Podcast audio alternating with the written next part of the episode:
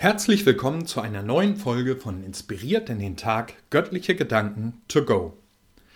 Kürzlich war ich mit meiner Frau auf einem sehr beliebten Weihnachtsmarkt in unserer Gegend. Wir haben es einfach genossen, nach all den Restriktionen der letzten Jahre endlich mal wieder frei und entspannt zwischen all den Ständen bummeln zu können. Auf einmal fiel uns aber etwas Besonderes auf. Die entspannte Stimmung der Leute. Selbst da, wo die Menschen dicht an dicht standen. Rate mal wo. Es gab kein ruppiges Gedränge, sondern viele Leute, die in Gruppen fröhlich im Gespräch waren. Man könnte denken, die Welt sei irgendwie doch in Ordnung. Das Miteinander einfach problemlos, ja, sogar bereichernd. Und dennoch habe ich den Eindruck, dass sich die Besucher hier nur eine Auszeit genommen haben. Eine Auszeit von den vielen Problemen, die uns zurzeit beschäftigen. Von den Nachrichten über den Krieg in der Ukraine. Von der Energiekrise, den horrenden Preissteigerungen, vom omnipräsenten Thema Klimawandel, Probleme und Ängste, soweit das Auge reicht. Und dann noch die zunehmende Polarisierung in der Gesellschaft. Die erlebe ich nicht nur in den Nachrichten, sondern ich brauche nur in meinen Alltag zu gucken. Es wird kälter. Und das nicht nur draußen. Der Egoismus, der ja ein Markenzeichen von uns Menschen zu sein scheint, bahnt sich nach meinem Erleben immer selbstsüchtiger und rücksichtsloser seinen Weg. Aber muss das so sein? Ich bin überzeugt, nein. Es geht auch anders. Eine lebenswerte Welt für alle, in der wir Rücksicht aufeinander nehmen und jeder Mensch den gleichen Wert hat.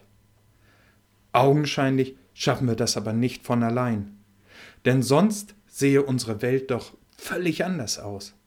Es gäbe keine Kriege, keinen unversöhnlichen Streit, keine kaputten Ehen, keine kaputten Familien und keine kaputten Beziehungen, keine Lügen und keine Halbwahrheiten. Keine Überheblichkeit von Menschen. Die Liste, was es nicht mehr gäbe, wenn wir unsere Selbstsucht überwinden würden, kannst du sicher problemlos weiter fortführen. Doch wie kommen wir raus aus dem Dilemma, diesem laufenden Kreisen um uns selbst, hin zu einem wertschätzenden, rücksichtsvollen Miteinander? Wäre das nicht erstrebenswert? Für Gott ist es das auf jeden Fall. Er hat uns als soziale Wesen geschaffen.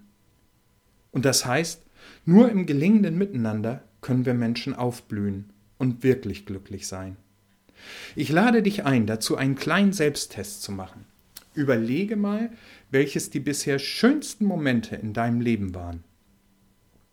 Waren das Solo-Erlebnisse oder waren das Erlebnisse, die du mit anderen gemeinsam gemacht hast. Mein Tipp ist gemeinsame Erlebnisse. Stimmt's? Ich würde uns wünschen, dass unser Alltag voll wäre von solch erfüllenden Erlebnissen, wo das Miteinander gelingt.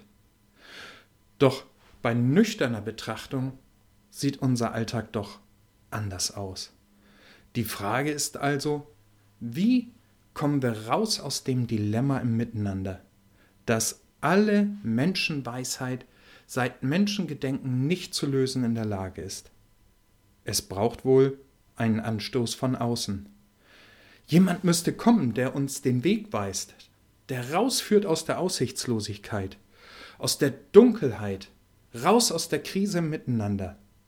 Und genau das ist der Kern der Adventsbotschaft die vielleicht gerade jetzt für dich zur besten Message der Welt werden kann. Und deshalb möchte ich dich herausfordern, über das Genießen von Glühwein, Punsch, Keksen und Kerzenlicht hinaus nachzuforschen, warum wir eigentlich Advent feiern. Advent heißt so viel wie Ankunft.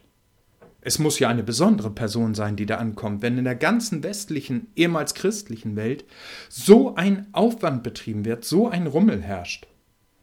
Doch feiern die meisten von uns alles Mögliche, aber eben nicht die Person, dessen Geburtstag, dessen erste Ankunft, dessen Advent auf dieser Welt wir an Weihnachten feiern dürfen. Christen feiern Weihnachten nämlich als einen der bedeutendsten Momente der Weltgeschichte. Die Geburt des Erlösers der Welt. Nichts weniger bedeutet die Geburt von Jesus Christus. Steile Behauptung, oder? Und doch kannst du erleben, dass es wahr ist. Gib Gott eine Chance, sich dir vorzustellen. Und damit das auch gelingen kann, kam sein Sohn, Jesus Christus, auf diese Welt. In ihm stellt sich Gott uns vor. In ihm reicht er uns die Hand zur Versöhnung, wo wir bisher an ihm und an unseren Mitmenschen schuldig geworden sind. Jesus kennenzulernen heißt, die Chance zu bekommen, ein neues, erfülltes Leben führen zu können, egal wie dein Leben bisher aussah. Aber wie kann das funktionieren, Jesus kennenzulernen? Ganz einfach, indem du von ihm in der Bibel liest. Fang an im Neuen Testament, dem zweiten Teil der Bibel. Hier erfährst du aus erster Hand von Augen- und Ohrenzeugen, wer Jesus ist und was er gesagt hat. Also leg los, hol dir eine Bibel und lies los. Sei gespannt, was dich erwartet. Und noch ein Tipp. Wenn du anfängst in der Bibel zu lesen, rede vorher mit Gott und bitte ihn, dass er sich dir in dem, was du da liest, zeigt. Dann liegt der Ball bei ihm. Und meine Erfahrung ist, er hat uns persönlich viel zu sagen. Gibst du Jesus die Chance, auch zu dir zu reden? Für die Adventszeit, die auch eine Zeit der Lichter ist, möchte ich dir noch folgende Selbstaussage von Jesus mitgeben. Du kannst sie ganz persönlich für dich hören. Jesus sagt, ich bin das Licht der Welt. Wer mir nachfolgt, der wird nicht wandeln in der Finsternis, sondern wird das Licht des Lebens haben. Nochmal. Jesus sagt, ich bin das Licht der Welt. Wer mir nachfolgt, der wird nicht wandeln in der Finsternis, sondern wird das Licht des Lebens haben.